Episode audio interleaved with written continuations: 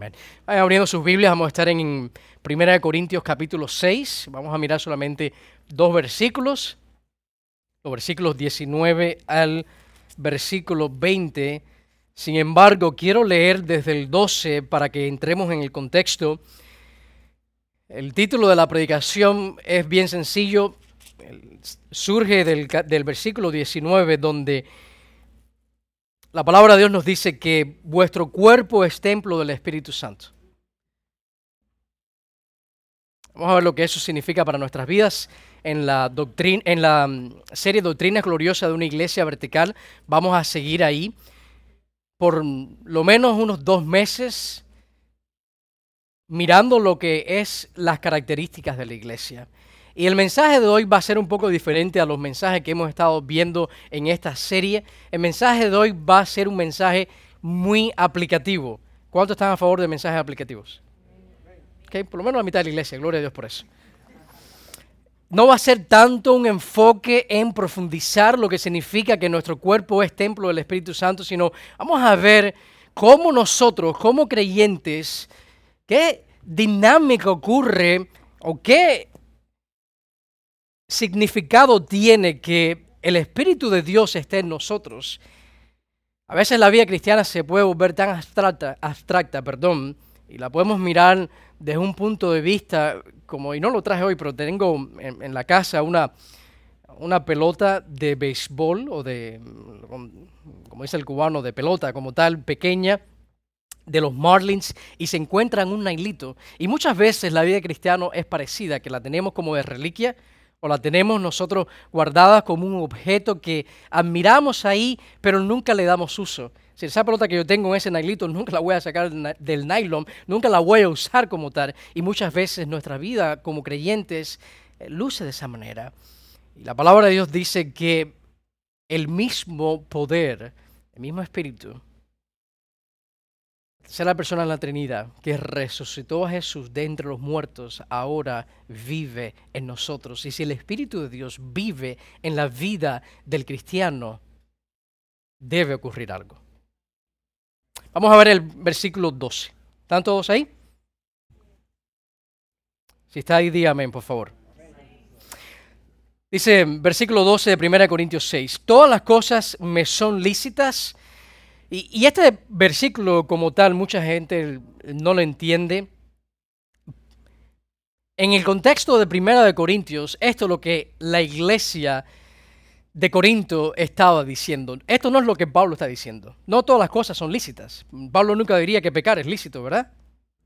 Así que todas las cosas son lícitas no es algo que Pablo está diciendo como una afirmación, sino él está citando lo que estaba ocurriendo en el contexto de la iglesia en Corinto. El Primera de Corintios es un libro no tanto para enseñar doctrina, que contiene mucha doctrina, pero el punto principal o la meta principal de Pablo es enseñarle a esta iglesia cómo vivir el cristianismo. Cómo ahora como cristianos, como creyentes, cómo vive un cristiano, cómo vive un seguidor de Jesucristo. Y el contexto del capítulo 6 está hablando, desafortunadamente, que en la iglesia de Corinto había inmoralidad sexual. La parte moral de la iglesia estaba por el piso. Y Pablo está ahora citando lo que ellos dicen, todas las cosas me son lícitas. Dice Pablo, no todas las cosas son de provecho. Todas las cosas me son lícitas, dice, pero yo no me dejaré dominar por ninguna. Dice el versículo 13, los alimentos son para el estómago y el estómago para los alimentos, pero Dios destruirá los dos. Sin embargo, el cuerpo no es para la fornicación, sino para el Señor, y el Señor es para el cuerpo. Versículo 14, y Dios que resucitó al Señor, también nos resucitará a nosotros mediante su poder. Es el versículo 15 ahora. ¿No sabéis que vuestros cuerpos son miembros de Cristo? ¿Tomaré acaso los miembros de Cristo y los haré miembros de una ramera? Dice Pablo aquí. Y si pudiéramos ponerle volumen aquí a la Biblia, lo que Pablo está diciendo es, No, de ninguna manera, no, no, no y no, por supuesto que no. Si ustedes, como creyentes, tienen el Espíritu Santo, por supuesto que no pueden vivir de esa manera. Dice el versículo 16, ¿o no sabéis que el que se une a una ramera en, es un cuerpo con ella? Porque, el que, porque Él dice, los dos vendrán a ser una sola carne, versículo 17. Pero el que se une al Señor es un espíritu con Él. Huir de la fornicación. Todos los demás pecados que un hombre comete están fuera del cuerpo. Esto también es una referencia a lo que ellos estaban diciendo. La fornicación no es el único pecado que tú cometes contra el cuerpo. El abuso del alcohol lo cometes contra el cuerpo, ¿verdad? El abuso de sustancias, de drogas, lo cometes contra el cuerpo, ¿verdad? El abuso de la glotonería lo cometes contra el cuerpo. Esto no es lo que Pablo está diciendo en el sentido de que, que la fornicación es el único pecado que se comete en el cuerpo. Más bien es lo que ellos estaban diciendo. Estaban viviendo una vida cristiana distorsionada. Dice el versículo 19, y aquí donde nos vamos a concentrar, versículo 19 y 20. ¿No sabéis, aquí donde dice Pablo, que vuestro cuerpo es templo del Espíritu, del Espíritu Santo? ¿Y dónde está el Espíritu Santo? Si usted es creyente, apunte hacia dónde está el Espíritu Santo. En tu vida. En ti dice que está en vosotros, el cual tenéis de Dios y que no sois vuestros. Versículo 20, pues por precio habéis sido comprados, por tanto, glorificar a Dios en vuestro cuerpo y en vuestro espíritu, los cuales son de Dios. Así que vamos a ver a Pablo corrigiendo problemas y enseñar cómo el cristiano tiene que vivir. Que Dios nos ha dejado un estándar, ¿sí o no? En su palabra vemos el estándar que Dios nos ha dejado. Y todo comienza a desmoronarse. Estas son palabras que son buenas prácticas, ¿verdad? Desmoronarse.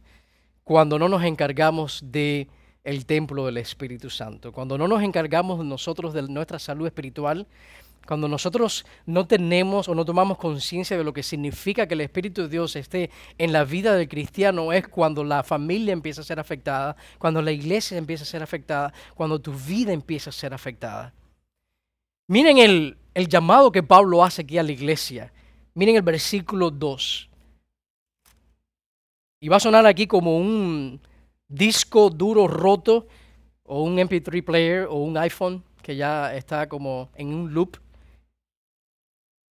Dice, no sabéis, versículo 2, miren el versículo 3, no sabéis, miren el versículo 9, nuevamente esa frase como se va repitiendo varias veces en este capítulo, dice, o no sabéis, versículo 15, nuevamente, o no sabéis, versículo 16, o no sabéis, versículo 19, o no sabéis, si que hay un llamado que Pablo está diciendo, ustedes son parte de la iglesia, Corinto, y no saben realmente lo que significa ser templo del Espíritu Santo. Y Pablo aquí va a corregir y va a enseñarles cómo luce ahora una iglesia saludable, cómo luce ahora que un creyente tenga el Espíritu Santo, las implicaciones que el Espíritu esté viviendo dentro de nosotros.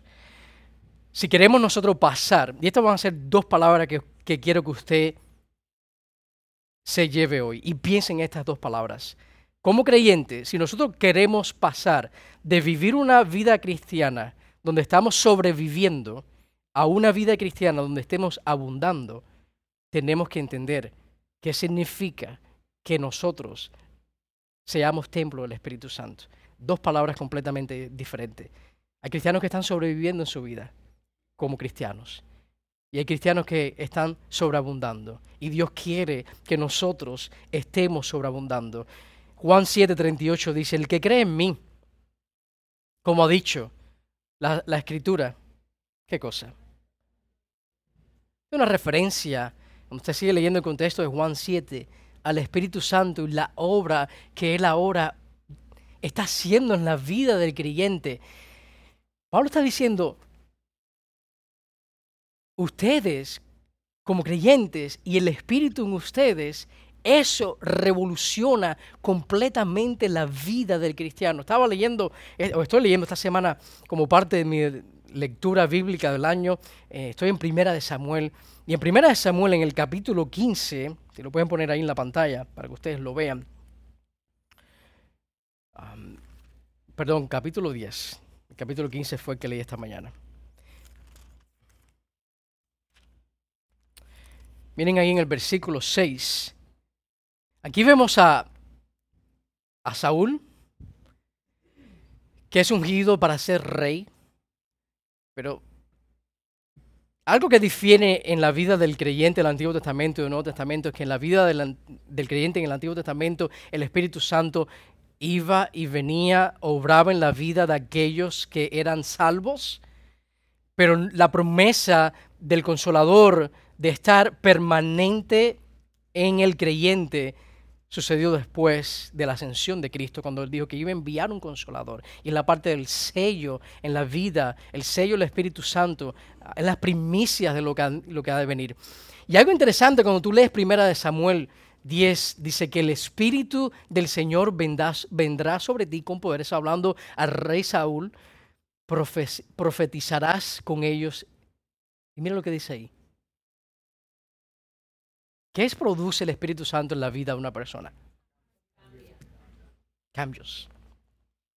Y las características de la iglesia, la iglesia tiene que ser diferente a aquellos que no conocen al Señor, porque el Espíritu Santo mora en ellos y el Espíritu Santo produce ahora en la vida del cristiano cosas que antes no tomaban lugar. Pero esa dinámica del Espíritu Santo y el creyente y cómo podemos vivir una vida que sobreabunde, una vida en el Espíritu, a veces se, se nos va muy por encima y, lo vemos de una manera muy abstracta y la vemos de una manera muy...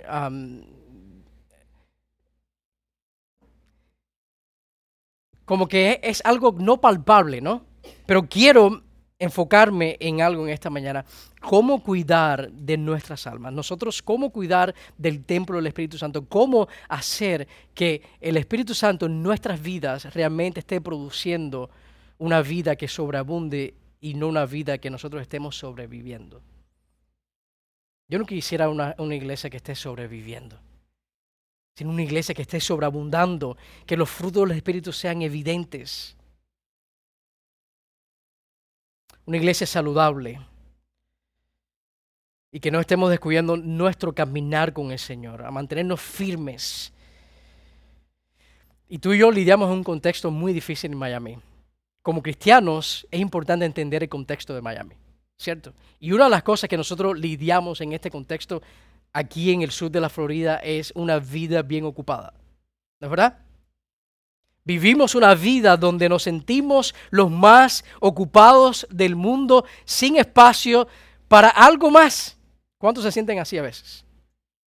Miami es así, donde tú estás todo el día y por lo menos yo como predicador que tengo que estar preparando mensajes semana tras semana, la semana mía luce así, domingo, lunes, viernes, domingos. Domingo, lunes, viernes, el domingo. Vuelan se van inmediatamente. Pero yo no quisiera que nosotros estemos sobreviviendo, que estemos sobreviviendo en la familia, que, eh, o que estemos sobreviviendo en el ministerio, o que estemos, aquellos son líderes de grupos pequeños, sobreviviendo como líderes de grupos pequeños. Yo tampoco como predicador quiero estar sobreviviendo la preparación de la predicación. Yo quiero estar sobreabundando y que la vida en el Espíritu sea algo dulce y no sea una carga. Jesús dijo, mi carga es ligera. Aprended de mí, que soy manso, que soy humilde, y llevar mi carga. Pero muchas veces la carga del cristiano se siente como estar cargando este púlpito todo el día. Y somos templos del Espíritu Santo. Se trata de sobreabundar, de florecer, de cuidar el, del templo del Espíritu Santo. Dice Pablo ahí en el versículo 19. ¿No saben eso? Que vuestro cuerpo es templo del Espíritu Santo. Está en vosotros. Está en vosotros. Y esto es esencial, cuidar de esa relación como creyente. Y quiero que hoy estén pensando en ustedes y el Señor. Hoy va a ser una prédica de mucha autoexaminación de nosotros mismos a medida que seguimos caminando como iglesia, porque esto va a determinar, les digo, esto va a determinar la salud en sus hogares, la salud espiritual, el ambiente en sus hogares, esto va a determinar nuestra efectividad como iglesia, esto va a determinar su crecimiento como cristiano. Que usted entienda cómo cuidar de su alma, cómo cuidar del templo del Espíritu Santo, porque el Espíritu de Dios está en vosotros. Miren lo que dice 1 Timoteo 4:16. Dice, ten cuidado de ti mismo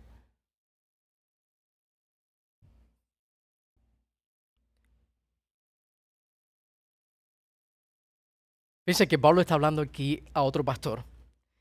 Y la manera de nosotros poder ser efectivos en la vida, de glorificarle a Él, de poner su nombre en alto, de vivir en santidad, comienza por un cuidado de tu alma. Comienza por cuidar el templo del Espíritu Santo.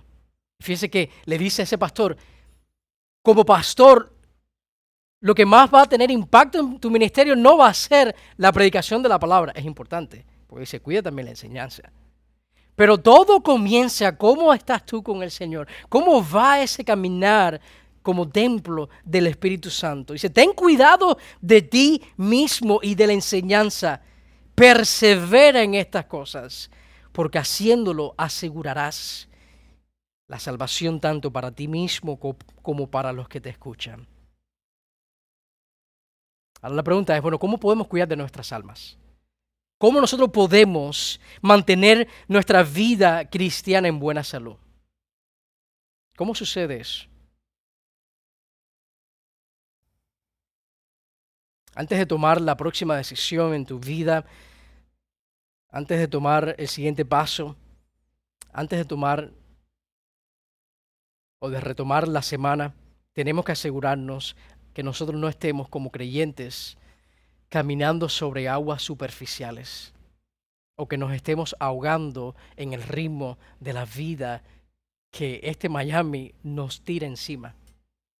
Mi deseo es que tú puedas ser refrescado por el Señor. Ese es mi deseo.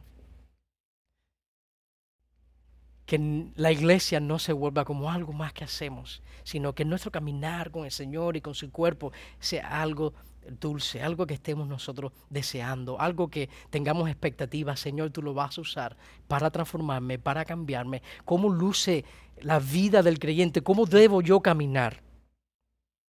Así que les voy a pedir que hagan una evaluación sincera. Voy a mostrarles a ustedes en la pantalla una gráfica. Y en esa gráfica tenemos cinco secciones diferentes o cinco etapas en la vida de cristiano. Y a medida que las vaya explicando, este es el momento no para pensar en tu esposa, no para pensar en tu esposo, no es el momento para pensar en el vecino o en otro cristiano. Este es el momento para nosotros como templos del Espíritu Santo ver dónde se encuentra mi vida con el Señor. Así que de la escala del 1 al 10, siendo el 10 el más excelente, ¿dónde te encuentras tú ahora?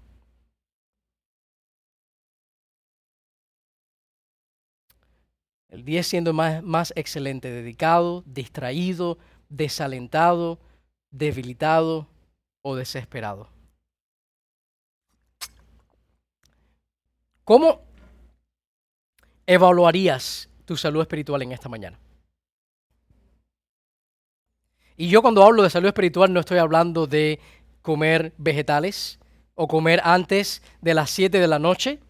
No estoy hablando de hacer ejercicio regularmente en el gimnasio. Estoy hablando de tu alma.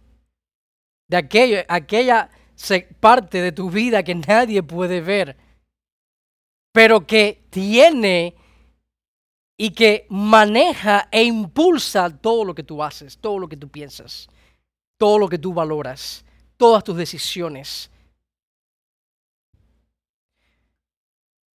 Esta gráfica no es original mía. Tengo que darle crédito a, un gran hermano um, que se llama Garrett Higby. Él produjo esa gráfica y muchas de estas cosas que voy a estar aquí ahora diciendo son um, de él hasta cierto punto, pero quiero que lo usemos para que ustedes mismos puedan verse y decir, ok, ¿dónde yo me encuentro?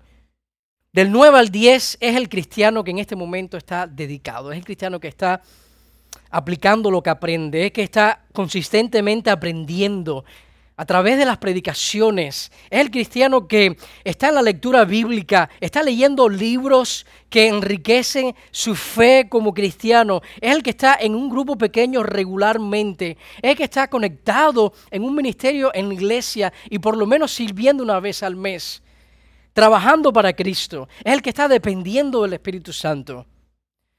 El cristiano que está dedicado del 9 al 10, palabras como estas lo describen. Es el cristiano persistente, es el cristiano fiel, es el cristiano dócil, es el cristiano confiable, disponible, sumiso.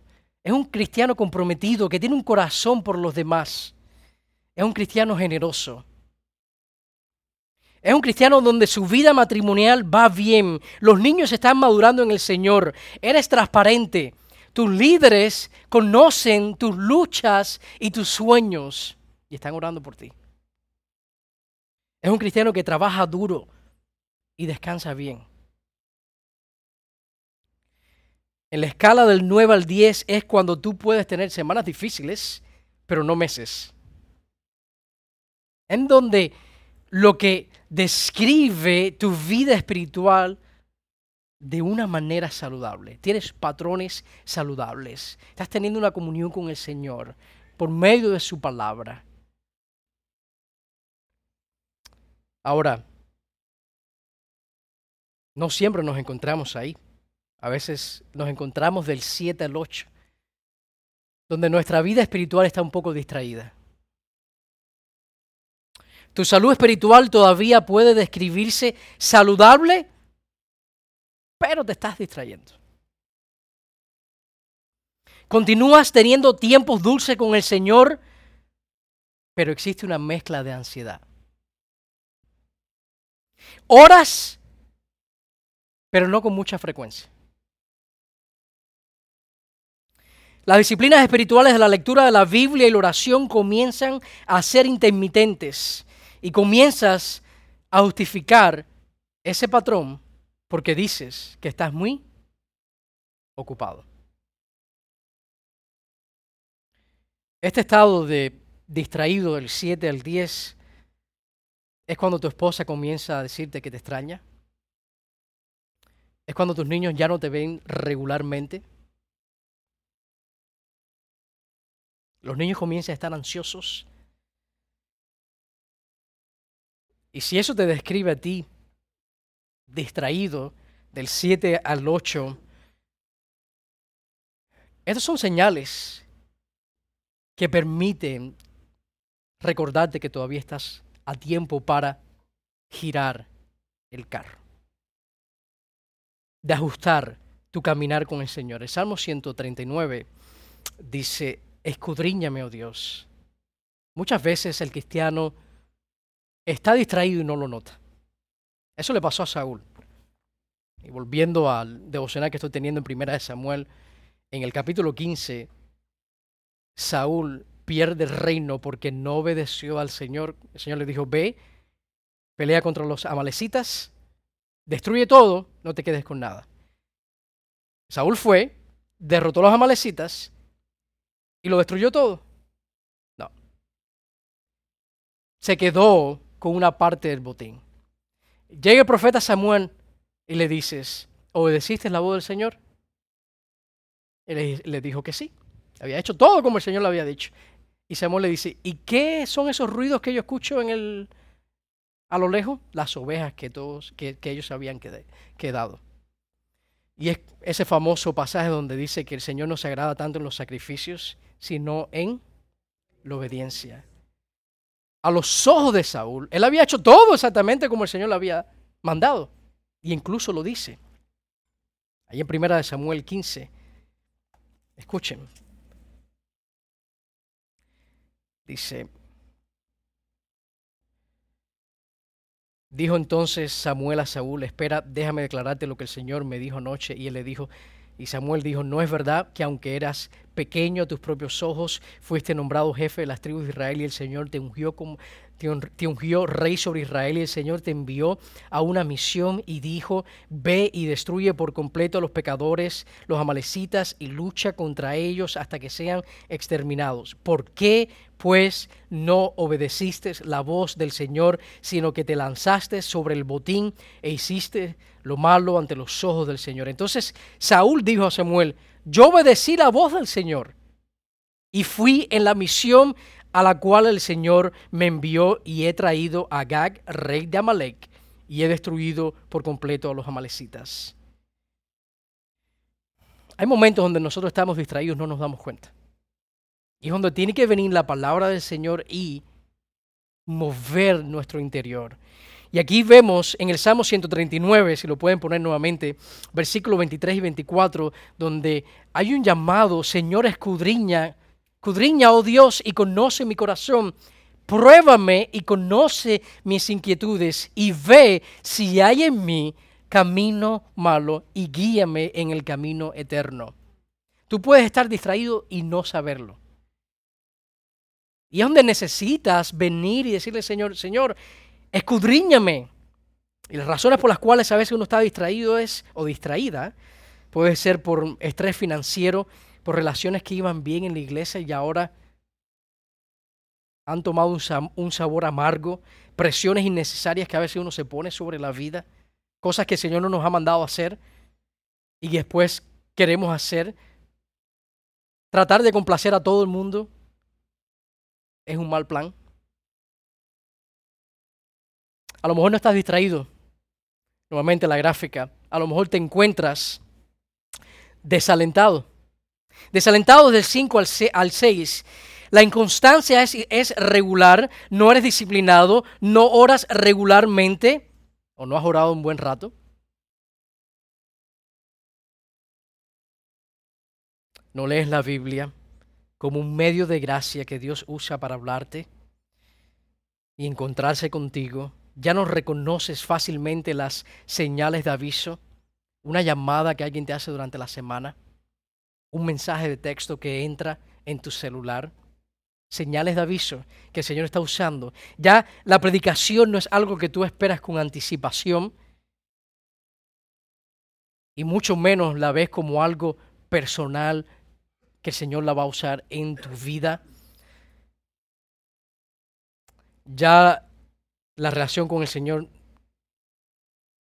es una carga. Y esto puede, ser causado por muchas cosas en nuestra vida. Cuando nos encontramos en este estado desalentado. A veces el cristiano está desalentado, ¿sí o no? ¿Y qué cosa puede causar eso? Una decepción personal. No te sientes capacitado por, en lo que estás haciendo. Un hijo descarriado. Roces en tu matrimonio.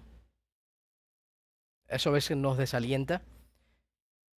No puedes quitar de tu mente ese problema. Está ahí todo el día, todo el día, todo el día, todo el día. O las críticas de los demás. Pero a veces no estamos desalentados, a veces estamos peor. Del 3 al 4, debilitados. Todo lo negativo te consume. Estás en un estado de sobrevivencia. Te aíslas. Buscas el consuelo en el lugar incorrecto. O en cosas incorrectas en la comida, en paseos, en comprar, en el mall, en el sexo, en el social media, Facebook, Instagram, Twitter, en fumar, en el alcohol, en nuevas amistades, en Netflix, en el deporte, en ejercicio, en la pornografía. Cuando cristiano se encuentra en este estado debilitado, buscamos saciar nuestras almas en las cosas incorrectas. No se sorprenda de que hay cristianos en esta etapa. Y, la, meta de esta predicación no es condenar a las personas. Ayer mismo, después de, estar meditando en esta prédica, yo y mi esposa nos sentamos y vamos a ver después, les voy a compartir cómo ir de estar en la vida como creyentes, de estar sobreviviendo a estar sobreabundando. Hay ciertas cosas, ciertos patrones, ya que el Espíritu Santo mora en nosotros que deben estar ahí, que Dios va a usar en su vida para que usted sobreabunde, para que esos ríos de aguas vivas estén fluyendo de una manera constante y que la vida como cristiano no sea algo intermitente.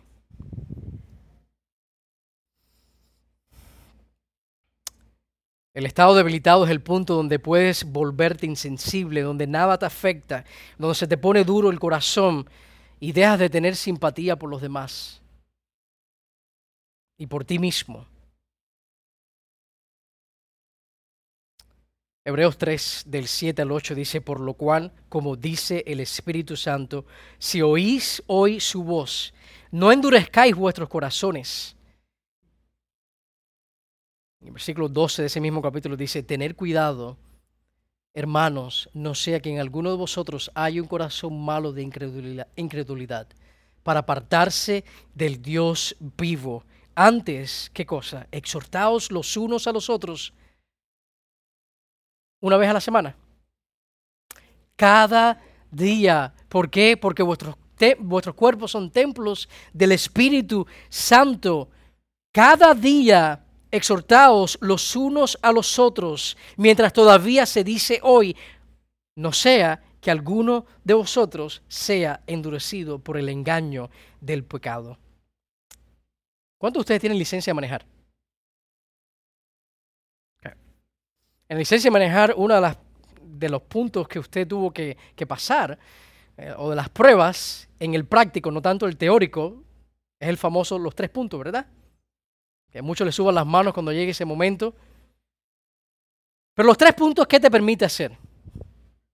Venías en una dirección y ahora con los tres puntos das un giro de 180 grados y vas en otra dirección. Y el punto de nosotros examinar nuestro caminar cristiano es porque en muchas ocasiones tenemos que dar un giro tenemos que hacer los tres puntos y tenemos que tomar otra dirección para que el poder del Evangelio se, sea evidente en la vida de uno como creyente. El Dios que hizo el universo con el poder de su palabra vive en ti. ¿Por qué vivir vidas a veces mediocres? No, usted es templo del Espíritu Santo el cual es de Dios y mueren ustedes. Pero a veces nos encontramos en el estado desesperado, ya no buscamos a Dios. En la gráfica del 1 al 2, ya tiramos la toalla, hemos perdido toda sensibilidad, ya ni lloramos, ya no queremos servir en la iglesia, ya estamos cansados de las personas. A veces el cristiano se encuentra así. ¿Sabes qué? Olvídate de servir a los demás. Me voy a enfocar en mi familia. Me voy a enfocar en mis hijos.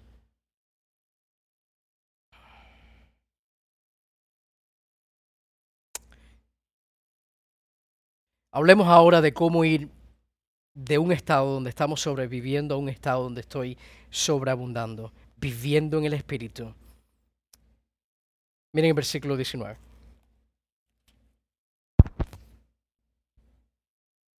Vamos a ver cómo sobreabundar, cómo vivir como templo del Espíritu Santo. Versículo 19 dice, ¿no sabéis que vuestro cuerpo es templo del Espíritu Santo?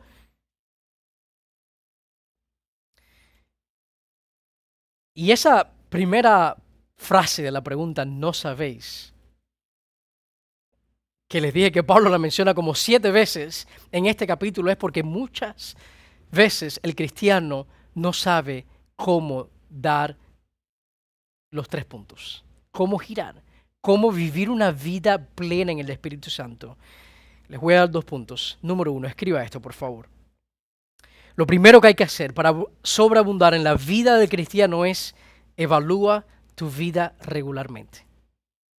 Evalúa tu vida regularmente.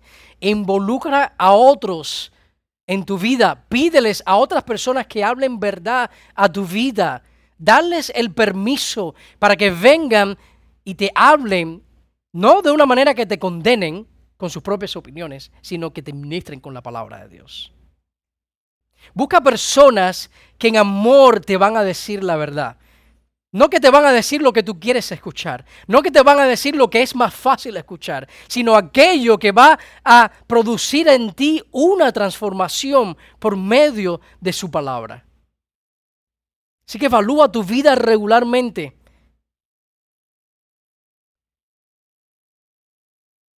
Miren todos para acá. Está bien si otros cristianos, si otros creyentes saben lo que estás atravesando está bien. It's okay. Encubrir el pecado, encubrir nuestra vida espiritual, no es lo que produce la santificación.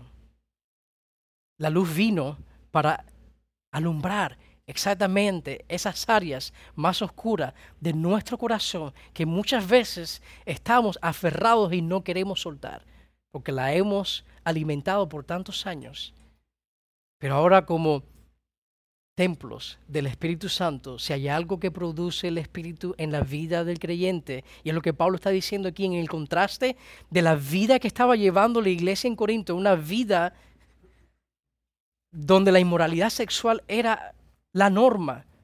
Si usted lee Primera de Corintios, usted dice, mi iglesia es una iglesia llena de angelitos. Porque la iglesia en Corinto sí era una iglesia problemática. Y Pablo está corrigiendo y enseñándoles que la vida del cristiano es una vida diferente. ¿Por qué? Porque ustedes son templos de qué cosa? Del Espíritu Santo. Y es imposible tener al Espíritu Santo en la vida de uno y que no ocurran cambios. Es imposible mantener una monotomía en la vida del cristiano. Es imposible no madurar, es imposible no crecer, es imposible seguir aferrado a aquellas cosas que crean un peso en nuestro caminar como cristiano. Y por eso hay que evaluar nuestras vidas. Hay que tomar el tiempo para hacer esto, aun cuando nosotros estemos ocupados. Usted sabe que Jesús lo hacía en Lucas capítulo 5, versículo 16, dice que aún Jesús tomaba tiempo para calibrar. Sé que con frecuencia él se retiraba a lugares solitarios y oraba. Si Jesús lo hacía, ¿usted cree que nosotros no debemos hacerlo?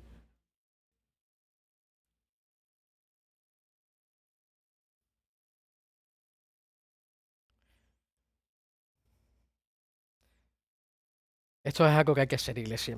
Aun cuando tu vida luzca de una manera que tú pienses que no puedes agregar algo más. Ya no puedo añadir algo más a mi vida, a mi horario, al ritmo que llevo. Bueno, quita otra cosa de ese ritmo. Incluye eso en tu vida. Que regularmente usted se siente y empiece a evaluar su vida. ¿Dónde me encuentro como creyente? ¿Estoy siendo un, un cristiano dedicado como templo del Espíritu Santo o estoy distraído o estoy desalentado o estoy debilitado o estoy desesperado. Ahora, número dos, escriba esto.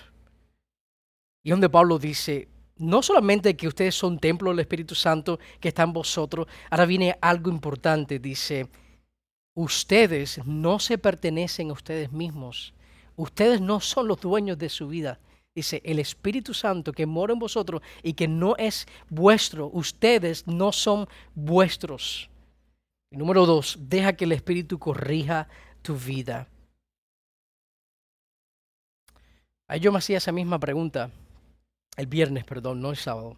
¿Qué está haciendo Dios en mi vida ahora? ¿Qué está haciendo Dios en mi vida ahora? ¿Cómo Dios me está hablando? El Espíritu Santo mora en mí. él no está ahí de una forma pasiva. Algo tiene que estar tomando lugar, lo que muchas veces la, la bulla o el ruido en el contexto que vivimos, en el ritmo de vida que llevamos, no escuchamos la voz del Espíritu. Yo decía, ¿qué, debo aprender de su presencia en mí? Del poder del Evangelio en mí. ¿Cuáles son aquellas cosas que el Espíritu Santo en este momento te está enseñando y me está enseñando que deben cambiar en mi caminar con Él?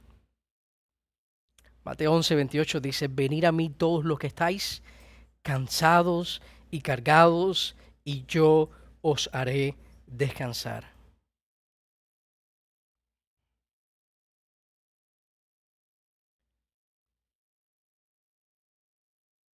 Tu vida cristiana en este momento se siente como un descanso espiritual. Pero dice Jesús, todos los que estén cargados y cansados, ¿qué cosa?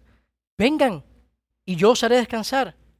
Nosotros no vamos a poder experimentar el descanso espiritual que viene a raíz de caminar con Él si no vamos a su presencia, si no tomamos el tiempo para estar deleitándonos en su presencia, donde el Espíritu te cambia, te transforma, te refresca, te fortalece, te conforma. Como cantamos en esa canción, calibra tu vista. Las cosas ahora que se veían de una manera, por estar en la presencia del Señor, ahora las veo de otra manera. Pero eso solamente sucede en la presencia del Señor. Necesitas callar el ruido de tu alma. ¿Y cómo yo hago eso, pastor? Agarra tu Biblia, escribe, agarra algo para escribir, agarra una hoja en blanco Lee su palabra, siéntate y escúchalo. Y empieza a escribir lo que Él está hablando a tu vida. Pon el celular a un lado, apágalo, quítate el Apple Watch si tienes uno. Y escucha su voz. Algo importante si quiero decir. En el versículo 19 Dice que el Espíritu Santo está en medio nuestro, que está en la vida del, creyente. Es imposible encontrar descanso para nuestras almas si primero, en primer lugar, el Espíritu no está en tu vida. Así que para nosotros experimentar el descanso, el Espíritu tiene que estar en nuestras vidas, ¿verdad? Solamente los cristianos tienen el Espíritu Santo. Dice Romanos 8.9, que si alguno no tiene el Espíritu de Cristo, el tal no es de él. Así que sinónimo de salvación es tener el Espíritu Santo. Todos los cristianos, ¿cuántos? Dígalo. Todos tienen el Espíritu Santo. No es el que se pasa tres meses ayunando, no es el que empieza a orar con todas sus fuerzas a ver si el Espíritu Santo viene sobre él, no, no. Todos, si usted es de Cristo, usted tiene el Espíritu de Cristo, porque los que no tienen el Espíritu de Cristo no son de Cristo. Y los que son de Cristo tienen el Espíritu de Cristo. Dice el versículo 18 de 2 Corintios 5 que Dios quien nos reconcilió consigo mismo nos por medio de Cristo y nos dio el ministerio de la reconciliación. En Romanos 5:10, porque si cuando éramos enemigos fuimos reconciliados con Dios por la muerte de su Hijo, mucho más habiendo sido reconciliados seremos salvos por su vida. Y aquí le está hablando a creyentes. Y esto es importante. Si usted está aquí en la iglesia en esta mañana y usted no es cristiano, que solamente aquellos que tienen el Espíritu Santo son salvos. ¿Y cómo se puede tener el Espíritu Santo en la vida de uno? Siendo reconciliados por medio de Cristo. Porque nosotros que éramos enemigos, dice que fuimos reconciliados con Dios por la muerte de su Hijo. Y mucho más, habiendo sido reconciliados, seremos salvos por su vida. Y Dios nos, reconcilió consigo mismo y nos dio a nosotros ahora el ministerio de la reconciliación. Por eso aquí en nuestra iglesia, cada domingo, si hay algo que tratamos de hacer a través de las predicaciones, es predicar el Evangelio. El Evangelio es algo que necesitamos escuchar todos los días. Que hemos sido reconciliados con Él. Que el Espíritu Santo mora en aquellos que han abrazado la obra de Cristo Jesús. Y pasamos todo un mes mirando la obra de Jesús en la cruz. Y mi oración es que si tú no has sido reconciliado con Dios, puedas ser reconciliado con Él. Esto es algo que solamente el Espíritu Santo puede hacer en la vida de una persona. Miren el versículo 20. Pues por precio habéis sido comprados. Por tanto, glorificar a Dios en vuestro cuerpo. Por precio habéis sido comprados. Primera de Pedro 1, 18 y 19 dice que sabiendo que no fuisteis redimidos de, de vuestra vana manera de vivir, heredada de vuestros padres con cosas perecederas como oro o plata, sino miren cómo la persona es salva, con sangre preciosa, como de un cordero, sin tacha y sin mancha, la sangre de Cristo. La persona que cristiano es, mejor dicho, la persona es reconciliada con Dios a través de la sangre preciosa de Cristo.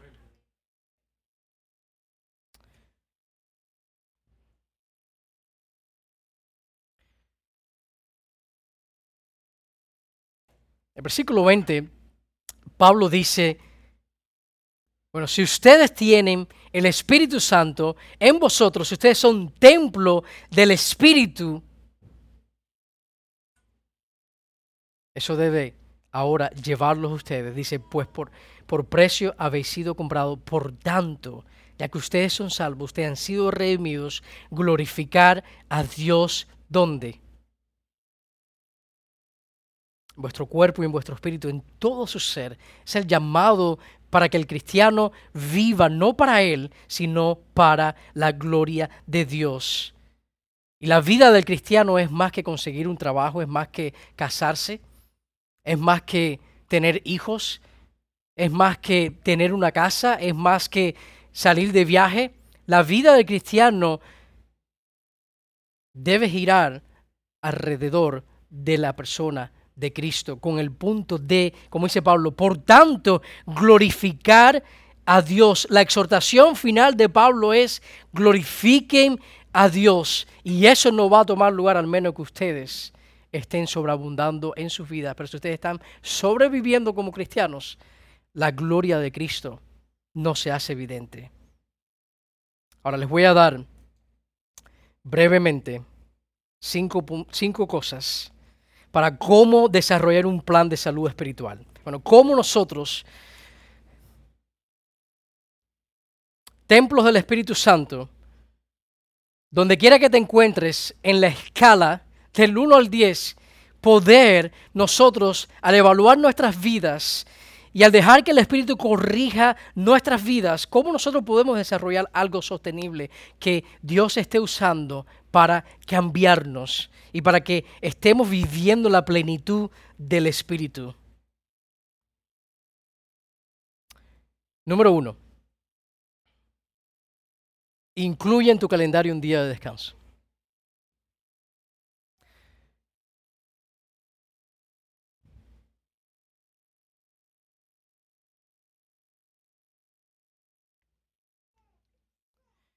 Gary Hepbeck decía lo siguiente, tú no encuentras el tiempo para estas cosas, tú lo haces. Todo el mundo tiene 24 horas, ¿verdad? La clave está como tú la usas. El tiempo se hace. Y es importante que en nuestro caminar como creyentes tengamos un día donde nosotros pausemos para reflexionar, para ser restaurados, para ser refrescados por Él. Hemos sido llamados a hacer un sacrificio vivo, pero la única manera de tener vidas que sobreabunden es si usted regularmente toma un tiempo para recargar baterías. A lo mejor no son las 24 horas que usted tiene que dejar de hacer algo, pero mediodía o tres horas donde usted se va a sentar tú a solas con Dios. Hay cosas que suceden solamente a solas con Dios. No al lado de la familia, no con el radio puesto, a solas con Dios. Número dos, tengo una persona que te mantenga responsable. Idealmente, si estás casado, tu esposa o tu esposo. Puede ser un hermano en la iglesia, una hermana, si eres hombre, otro hombre, si eres mujer, otra mujer, los líderes de tu grupo pequeño, personas maduras que vayan a orar por ti, que vayan a caminar contigo. Si estás casado y va a ser otra persona, asegúrate que tu esposa esté de acuerdo con eso. Que tu esposa confíe en esa persona, que tu esposa sabe que esa persona va a ser de buena influencia en tu vida.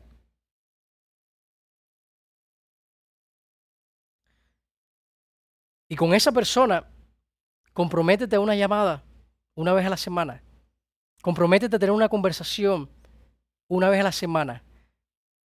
Hay cinco áreas que yo estoy tratando de implementar cuando empiezo a mirar mi propia vida. Número uno, en esas conversaciones, si el pastor Roy me llama, tratar de hablar de la fe. ¿Cómo está mi caminar con el Señor? ¿Cómo está tu tiempo en la palabra? ¿Cómo, cómo está el templo del Espíritu Santo? En esa conversación, la familia, incluir la familia, ¿estás caminando en un ritmo saludable con tu esposa? ¿Estás amando a tu esposa? ¿Cómo está tu matrimonio? ¿Cómo están los hijos? ¿Cómo está la relación con otros familiares? ¿Estás en pleito con otra persona?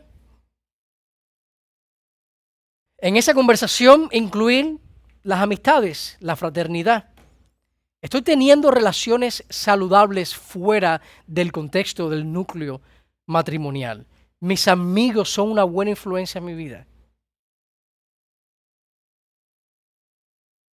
O son una mala influencia.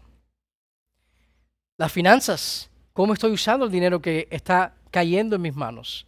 Estoy siendo un comprador impulsivo. Estoy adorando al Señor por medio de regularmente dar a la obra del Señor.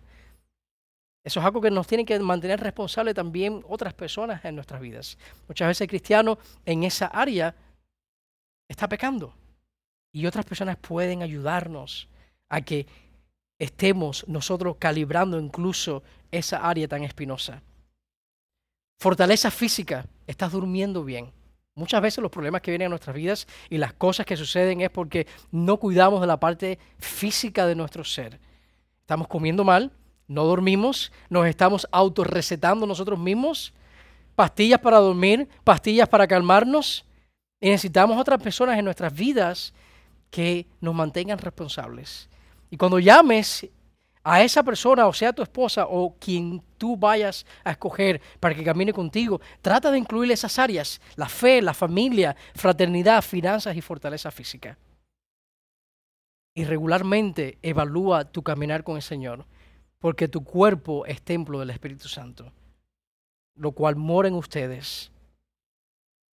Y algo les digo con esto, tienes que tomar la iniciativa tú. Tú tienes que tomar la iniciativa en esto. Tú no puedes esperar que un líder venga a tu vida y te diga, oye, ¿quieres que yo te llame por teléfono? No, sé diligente en buscar la responsabilidad mutua. Pida ayuda. Ora por mí. Llámame, envíame un texto. Número tres. Como desarrollar como parte del plan de salud espiritual, aliméntate consistentemente la Biblia. Siempre usa la Biblia. Si hay algo que no puedes dejar de leer es esto. Está bien leer otros libros cristianos que pueden ayudar a abundar en otros temas y a traer claridad y profundidad o a entender la palabra de Dios, pero esto es lo único que es inspirado. Y es la palabra de Dios. Y es donde el cristiano tiene que estar. El cristiano es llamado a crecer en la palabra de Dios, a leer la palabra de Dios consistentemente. Número cuatro, permite que otros te enseñen.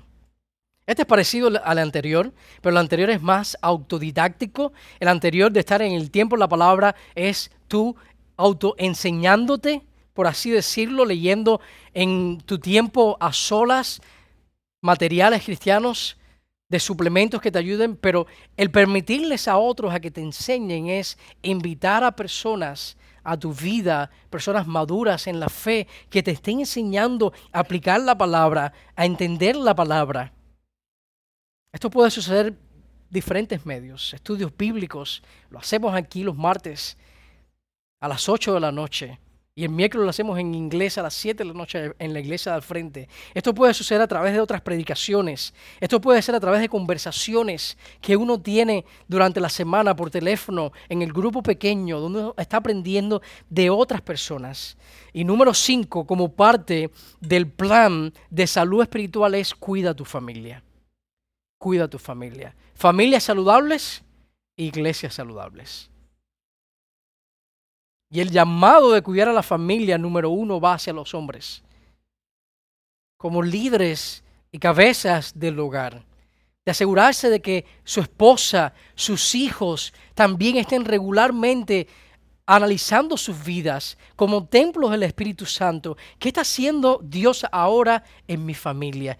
¿Cómo Dios nos está hablando por medio de su palabra? Esta etapa, ¿qué estamos aprendiendo del poder del Evangelio en nosotros? ¿Cómo estamos viendo su gloria a través de esta prueba? Cuidar a la familia es importante. Hombres, esposos, asegúrense que sus esposas sepan que ellas son una prioridad en sus vidas.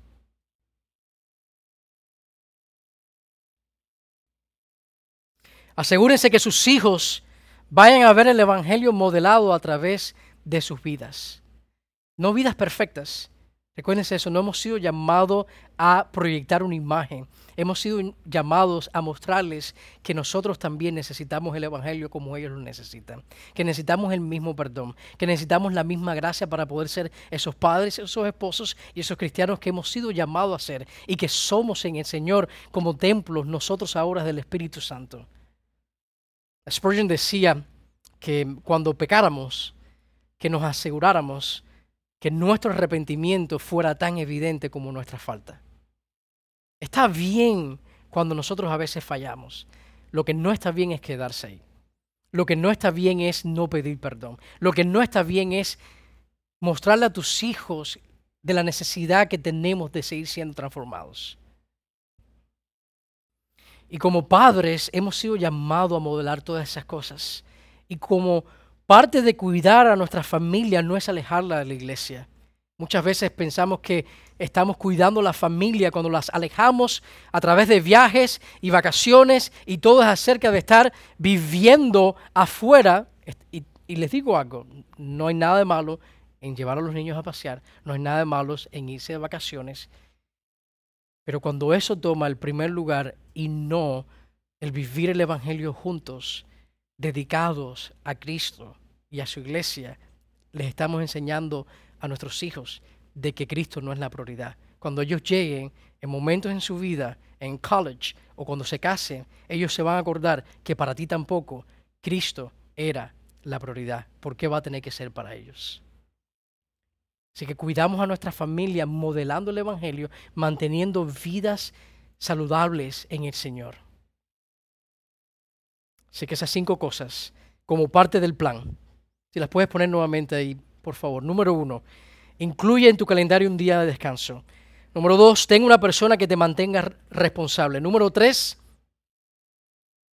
aliméntate consistentemente. Número cuatro, Permite que otros te enseñen. Y número cinco, cuida a tu familia. Vamos a orar. Padre, gracias.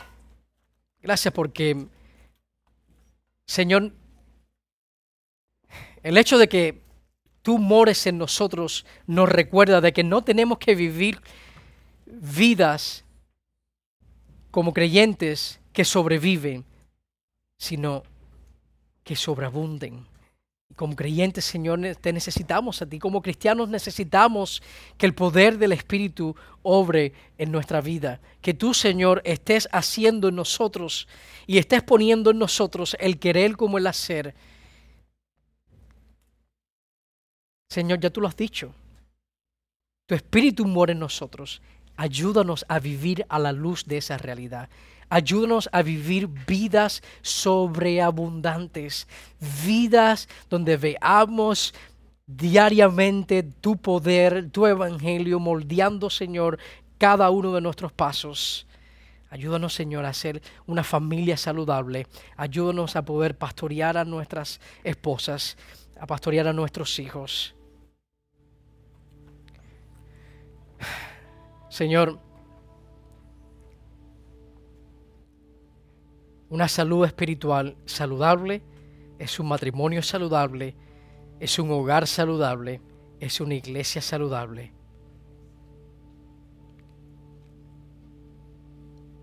Te amamos. Gracias por poner tu espíritu en nosotros.